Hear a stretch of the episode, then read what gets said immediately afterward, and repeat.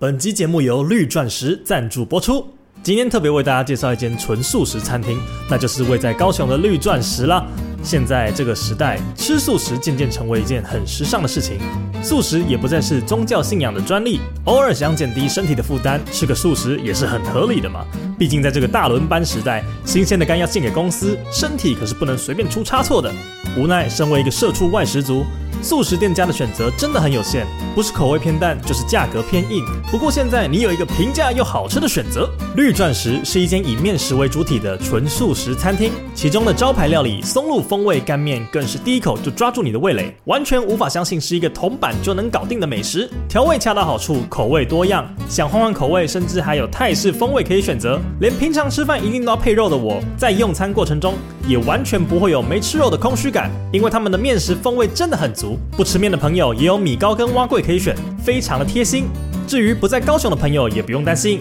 只要上他们的网络商城，就可以轻松的把美味加入购物车，直送到你所在的城市喽。尤其现在冬天快到了，绿钻石独家推出冷冻泡菜豆腐锅，绝对是这个冬天抗寒的首选。泡菜臭豆腐锅配上单身的你，简直就是三个字，非常适合。毕竟这么好吃的东西，自己独享就最赞了。想知道更多详情，资讯栏都有连结，或是到 IG 搜寻 Green Diamond 二三四找他们询问吧。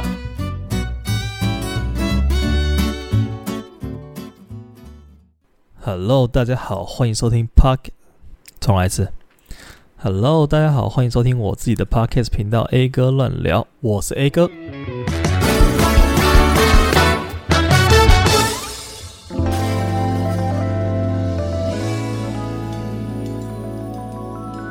OK，好，哎、很久没有自己一个人录音嘞，因为我这一个月以来都是找这个朋友过来跟我一起录音，然后我其实还蛮喜欢跟大家一起聊天的感觉，因为其实我最一开始，最最最最一开始做这个 Podcast 节目，我其实就是想要用一个类似访谈的节目，或者是呃两三个人一起聊干话，然后一起乱讲的形式出发，然后来做这个节目，但是。由于一开始找不到固定班底，然后我的录音器材也有限，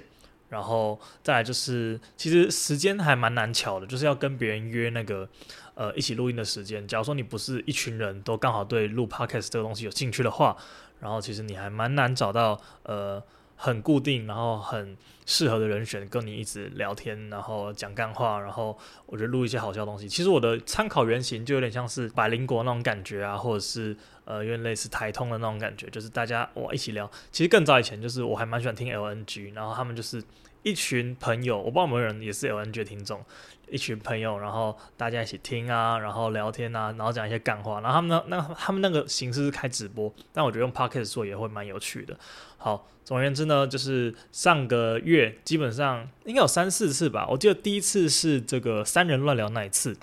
然后。那一次我就觉得蛮有趣的，然后也就是因为那一次呢，所以让我呃狠下心来想把这个录音设备带回家，然后我就去刷了一组录音设备，然后也就是大家现在在影片上面看到这个呃这个 Evo 八，然后哦虽然说没有夜配啦，但是就是帮大家科普一下，其实我觉得这个使用下来，因为我已经用了它录了两三集了，然后整个使用体验是蛮好的，它有四个。四进四出的这个录音的呃界面，然后它有两组监听，然后它可以同时支援两只耳机或者是两个监听喇叭，然后它还可以录制你的吉他，就是它可以接这个呃你的电吉他或者是木吉他上去，或者是你任何乐器啦，基本上只要还有输出端都可以接到它上面，然后录到电脑里面去。因为陆续真的有很多人问过我说，诶，我是用什么器材啊什么的，然后我的麦克风就是这只 Rode 的。呃，Pod Mic 它还蛮还蛮，我在网上面查还蛮多人使用这一支 Pod Mic 的，因为它的第一颜值非常高，那我蛮喜欢这点的，因为我觉得东西就是要看起来有质感。虽然说它现在用一个呃类似防喷罩的东西把它罩住了，但是我个人是非常喜欢它这种银色，然后看起来像是那种电台 DJ 在使用的这种感觉。然后第二呢，就是 Rode 嘛，大家也知道它的麦克风。我自己是非常喜欢，因为像是我在玩摄影，然后我们的麦克风都是用 Rode，呃，品质还蛮好的，对。然后这就是我的设备介绍，哎，不知道为什么莫名其妙开箱了。好，总而言之呢，今天要来跟大家分享一下，哦，对，就是因为好不容易回归到自己一个人的这个录制节奏嘛，好，那今天就来跟大家聊一下最近发生的事情好了。因为最近这几个礼拜都在跟别人聊话题，然后都还没有机会自己来跟大家闲聊一下。然后这两个礼拜，诶，这三个礼拜哦，就是过去这将近这个月以来，我其实跑了超级多地方，就是感觉每个周末都在不同的县市里面。然后不管是因为公事出差啊，或者是去别的地方玩啊，种种之类的，反正就是跑了台中、台北两三趟，光台中就去了两次，然后台北去了一次，桃园去了两次，诶，新竹去了两次啦，对。然后呃，主要是在昨天吧，昨天我大家如果有看到我的 Instagram 就知道，我跟我朋友去了六福村，然后他们那边现在是有一个变装的活动。就是因为因应万圣节，虽然说已经是上个月底了，但是他们的活动就是一直办到十一月二十。所以如果现在正在听我的节目，然后这个周末还不知道去哪里的话，其实可以去体验一下，我觉得还蛮不错。它总而言之呢，它就是在六福村里面，然后如果你是变装去的话，例如说你是 cosplay 啊，或者是你是扮成鬼啊，呃，现场还蛮多人扮那种，例如说一些万圣节的角色，什么鬼修女啊，然后一些呃。钟楼怪人之类的，好，总而言之呢，大家就是扮装去，然后你的门票就可以获得一个那个 discount，然后原本一张票是全票九九九吧，我没记错的话，然后它打折下来变成三九九，就等于说你用更便宜而且便宜很多的价格，一半以下吧，然后你就可以进去这个园区里面玩。我不知道大家对于这个游乐园的这个印象怎么样，因为我记得我在很久以前，也没有到很久，大概在大学还没毕业吗？大二大三的时候，我跟我朋友一起去了一趟剑湖剑湖山，然后剑湖山就是那个南部的这个游乐园嘛，就就也蛮经典的，什么 G Five 啊，然后一些云霄飞车，反正就是也蛮好玩的。然后我小时候对剑湖山的印象就是去，然后人非常多，然后非常的热闹啊，然后很多毕业旅行什么的。但是我不知道是季节不对还是怎样，反正就那一次去的时候，里面真的是一个人都没有，售票口超级冷清。然后导致于我们几个人去了，我们大概七八个人去吧，然后在现场完全没有遇到别组游客。然后那一次也是我有点像是开了眼界，就觉得哈，现在是大家不流行来这个那个游乐园玩了吗？还是呃，我们真的是在淡季来？好，总而言之，我们那次去的时候呢，我们就呃游乐设施就疯狂的坐，就也没有什么呃排队的问题。我记得那个时候 G Five，然后我们在呃座椅上面，然后那个店员，诶，那个叫什么？那个服务人员呐、他也是帮我们启动那个游戏，然后我们做一趟回来之后，根本就没有人在排队，然后我们刚想说，哎、再帮我们跑一次好不好？然后他就哦好，OK OK 啊，然后我们就当下就直接做了七八次，哇！然后我那个当下就觉得说，完蛋了，台湾的经济，台湾的经济萧条成这个模样，居然都没有人要去游乐园玩，不是应该看到很多小朋友，或者是看到很多国中高中生的毕业旅行之类的吗？好，然后那就是我对游乐园的印象停留在那一次，我就觉得游乐园大概就是那个样子，就是呃，现在可能已经不流行这种东西，因为大二大三大概就是那么个五六年前吧。好，但是时到时至今日，到了昨天，我去了一趟六福村，然后我就发现，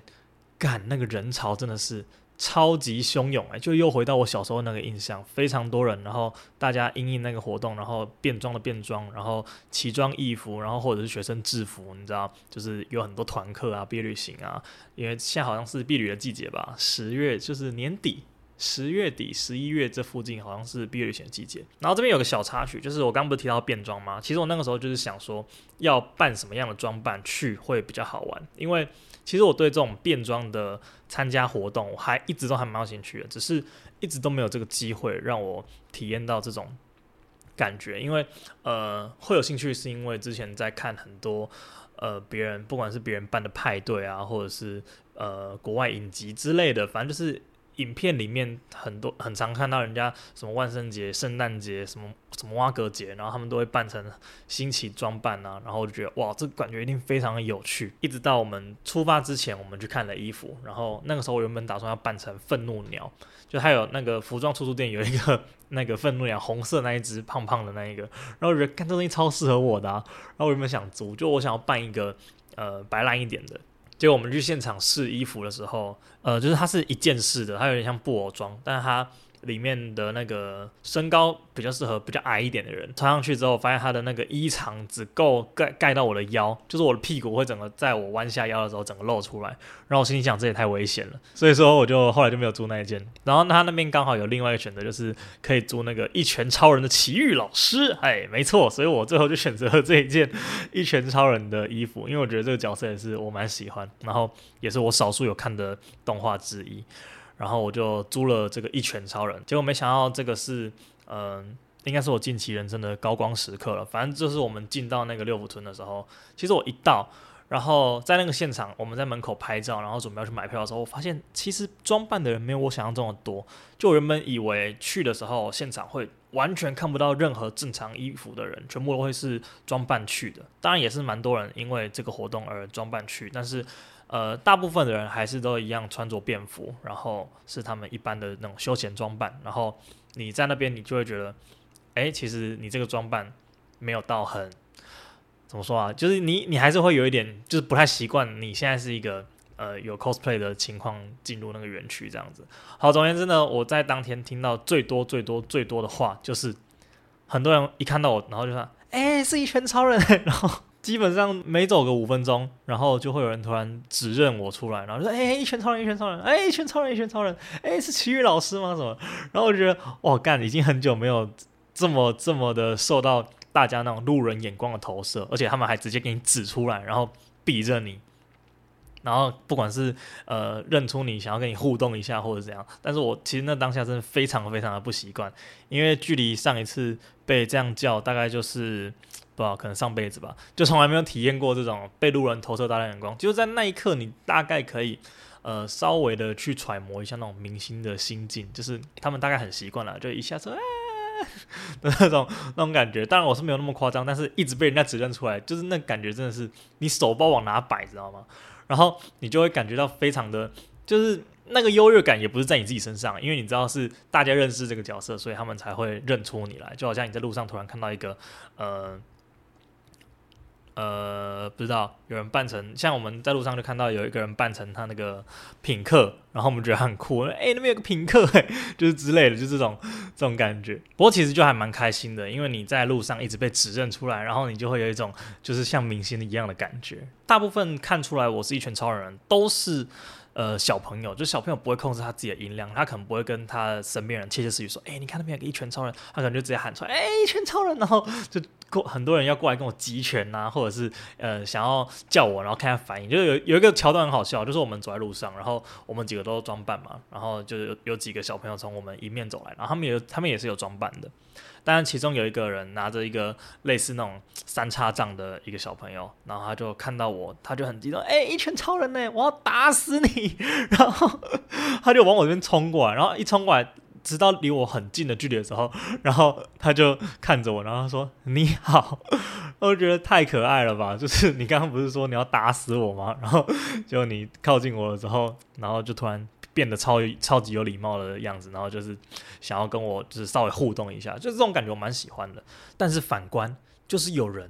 特别的讨人厌，就那个时候我们刚好遇到一群呃猴子，人体猴子，他们可能就有一些就是包手的刺青啊，很名穿名牌的 LV 啊的那种上衣，然后大 logo 的 Gucci 的腰带啊，然后全身行头看起来都很屌啊，然后什么名牌啊。但是他们的行为就超级像猴子的，就我我不是在说这种特征的人不好，但是他们集中在一起，就是给人家一种很讨厌的感觉。就一群人，然后讲话很大声啊，在排游乐设施的时候也不好好排。就我们那个时候在排一个，我忘记是什么了，反正就是会转来转去的东西。然后我们在排队的时候，就人很多嘛，可能都要排一个小时。我们前面原本站着一个人，我们排到差不多排个十几分钟之后，七八个人从那个栏杆里面跳出来，然后挤在我们前面。啊，这到底什么意思？就你一个人帮七八个人排队，这什么意思啊？就让人觉得很讨人厌。然后他们经过我的时候，讲了一个超级大声的：“哎、好胖的一拳超人哦！”我想说，干你妈，你这个人也太没礼貌了吧！然后我那个瞬间真是走心到一个不行。哎、你当我是聋了是吗？如果这是事实啊，也是啦。但是就是你没有必要讲给我听啊，就谁听到这种事情会爽？讲完之后还在那边笑什么有的没的，我就觉得干也太没有礼貌了吧！好，总而言之呢，我就觉得哇，我超讨厌这种。这种类型的人的，然后这种人体猴子还真的是随处可见的。我印象很深刻，上一次我在高雄设计展，反正就是博二那边那个设计中岛的时候，然后他那边不是有一个大港桥吗？反正大港桥它就是一个会转的一个桥，就它时间到了它会转，它上面就是跨过一个河嘛，那个应该是爱河吧之类的。好，然后它旁边就桥上不都会有一些警示标语吗，例如说请勿跨越栏杆啊什么的。但是就是会有人，对不对？就是会有人看到那个请勿跨越栏杆，然后就把那个鞋子脱了，然后就整个跨过去，然后。蹲在栏杆后面钓鱼，我心想：What the fuck？为什么你在里面不能钓鱼吗？而且这边能钓鱼吗？重点是，反正他们就是呃很做自己，就是这种行为让人家觉觉得有点刺刺的。就是看到之后觉得哇，干这个人在到底冲他小啊？为什么他妈的，人家会跟你讲说禁止怎样了，你就是一定要在那个镜子牌子旁边。这样子做啊，就超级莫名其妙的。我真的觉得这种人，我就是一直都无法理解。然后我有一次印象很深刻，就是我在那个健身工厂，因为健身工厂它不是会有可以让你换衣服、洗澡的地方嘛。然后它的那个镜子上面就有贴一个标语，就是它不是一个小小的字哦，它是一整排的，一整排的那种标语。然后上面就写说，呃，为了维护各位顾客的权益，请勿使用吹风机吹腋下、脚底或者是下体。然后谢谢你的配合，这样子。然后他的那个进入浴室的地方，他也有写说，呃，入内请脱鞋，这样。那这也很能理解嘛，而且他都他那个标语都给你写了，但就是偏偏有一个人，就我坐在那个呃位置上面准备要吹头发的时候，我就想说，哦、呃，我就是脚就湿湿的，然后我就先把它就是有点腾空这样子，就是撑着，但是我也没有就是用吹风机去吹，我就用我自己的毛巾把脚擦一擦这样。然后我准备要吹头发的时候呢，我就看到有一个人从厕所里面走出来，浴室里面走出来，然后他就是整个给直接给我穿那个外出鞋啊，他在刚刚在外面的那个鞋子直接给我踩出来，然后踩出来之后就坐到椅子上面，然后开始那边照镜子，然后照一照之后，那个吹风机拿起来，然后开始吹他老二，疯狂的吹。我想说，干，我在这边当白痴吗？就是那不遵守规矩的人，他们好像就是瞎了一样，没有看到那眼前的那一个警告标语，就是请勿吹你的下体。然后你他妈的直接把那个吹风机拿起来疯狂吹老二，到底是怎样啊？这个这个行为也太也太违反我的认知了吧？诶，你如果真的够不要脸的话，其实你的生活会过得很顺遂。就遵守规矩这件事情让你变得超累，但是如果你不 care 这些外人的眼光或怎样的，其实你整个人生就变得哇，哦爱干嘛就干嘛。诶，你够狠，你狠一点，你不怕坐牢还是什么的？其实你真的是为所欲为。我真觉得。哇，就是好好好颠覆我三观哦！然后包括到最最开始我讲那个很没有礼貌的行径，就是，哎，你真就是爱讲啥讲啥，然后我就是欺负我们这种可能不会过去跟你讲说，哎，冲他小啊，然后就是揍你的那种人。就虽然我的装扮是一拳超人，但是我觉得我还是有点道德的。然后他们就是你知道用嘴巴疯狂输出，然后他也不管你的感受什么有的没的。我觉得这种人，算了，不要讲太恶毒话好了，对啊，就去死一死吧。好，总。总而言之就是这个样子，那这就是随便提一个外话，小小抱怨一下。但是其实还蛮好玩的，所以如果你们想要去呃这个六福村玩，然后又想省钱的话，其实还蛮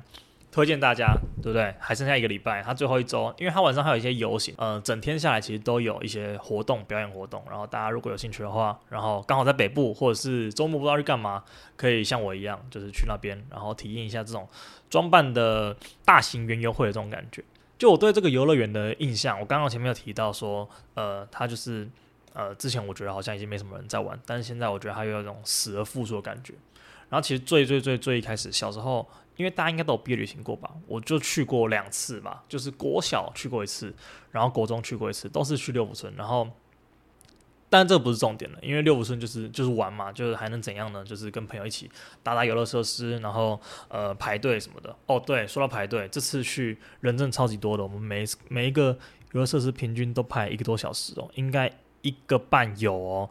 就东西都是一百分钟、一百二十分钟起跳。然后我们在那个游乐园里面有装一个 app，叫做 Line Up。然后它是可以帮你预先排队的，它有点像是六福村出了一个快速通关的系统，但它就是你人不用在现场，然后你可以先用手机登录你要玩哪个游戏，然后它就先帮你抽号码牌，然后你到现场的时候，它就可以让你进去。但是那个 app 在现场完全没有发挥任何的作用，它就是上面全部都写说该器材已无可使用时段这样子，然后我们就等于装了一个超 废的东西，人真是多到一个不行。就是整个园区里面全部塞满了人，就不管是游客，不管是学生，然后 cosplay 的人，反正就是一大堆有的没的。哦，对，还有猴子。好，总而言之呢，我觉得就是如果要去的人要有心理准备，就是你可能会排很久的队。然后说到排队，就是我不是说我这两周都跑往北部跑吗？然后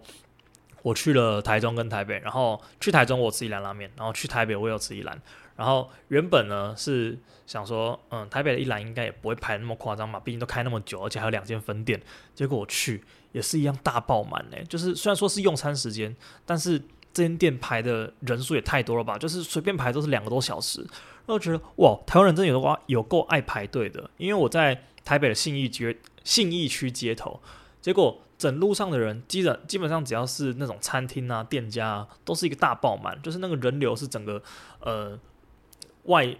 人流整个溢出到这个马路上面，然后你要去哪里都超级不方便的。我觉得台北给人家一种呃很大城市很拥挤的感觉，然后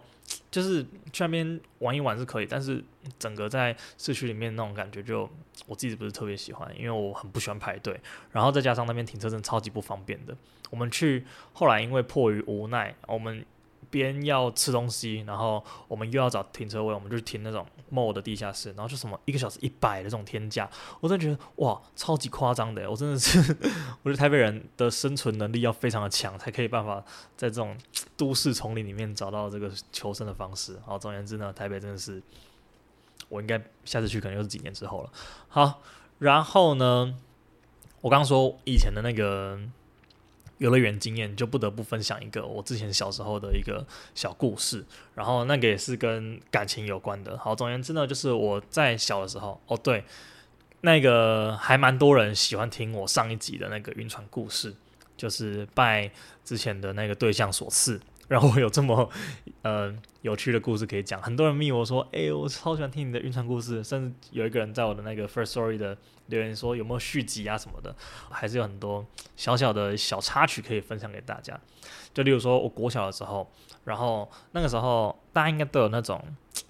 不明所以的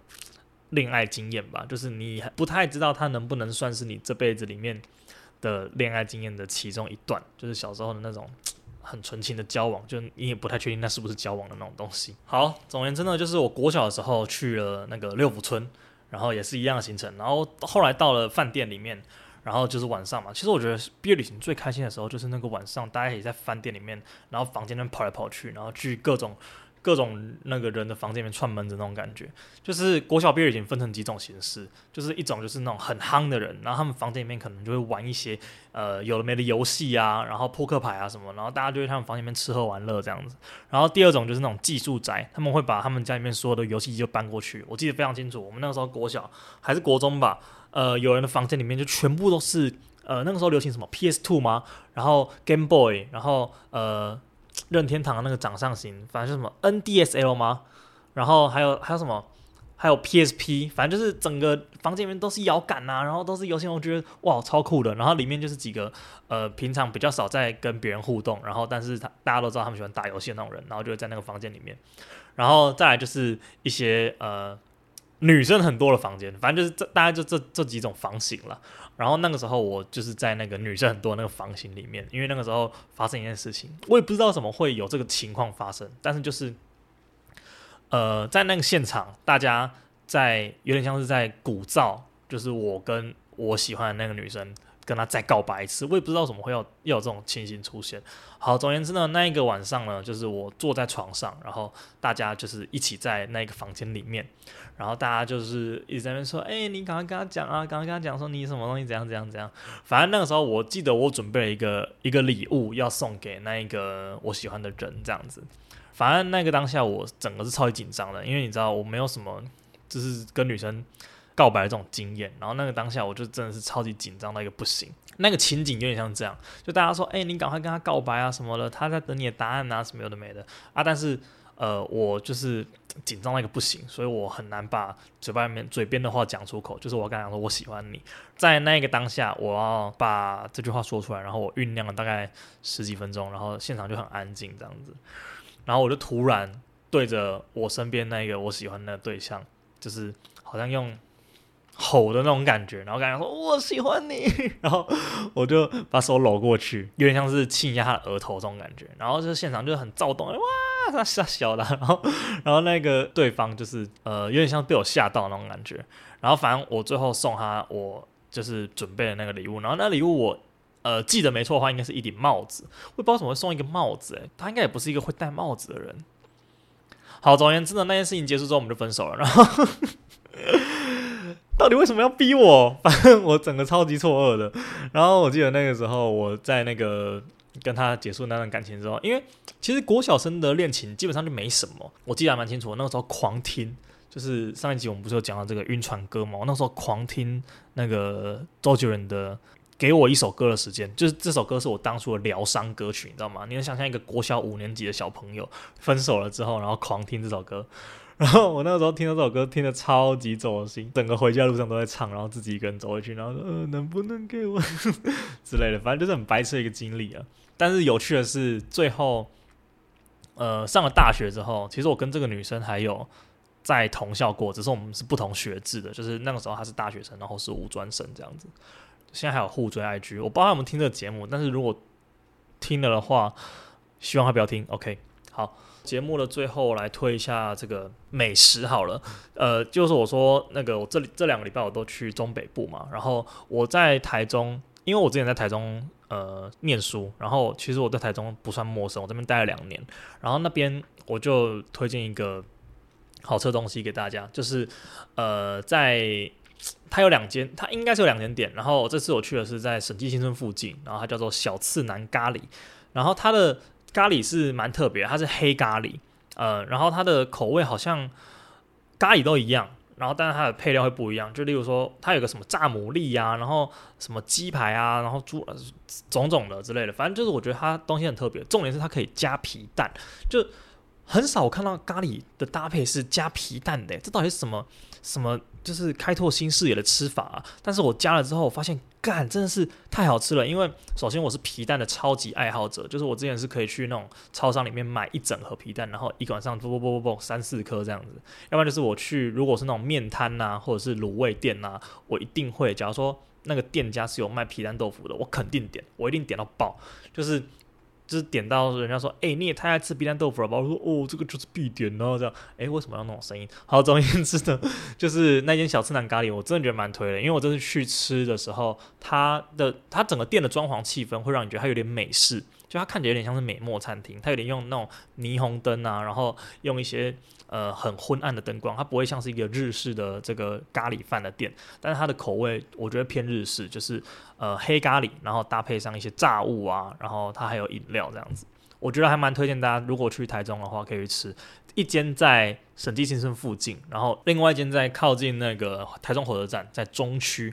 蛮推荐大家去吃的，好，那就是以上就是这集的 podcast，那我是 A 哥，我们下次见，拜拜。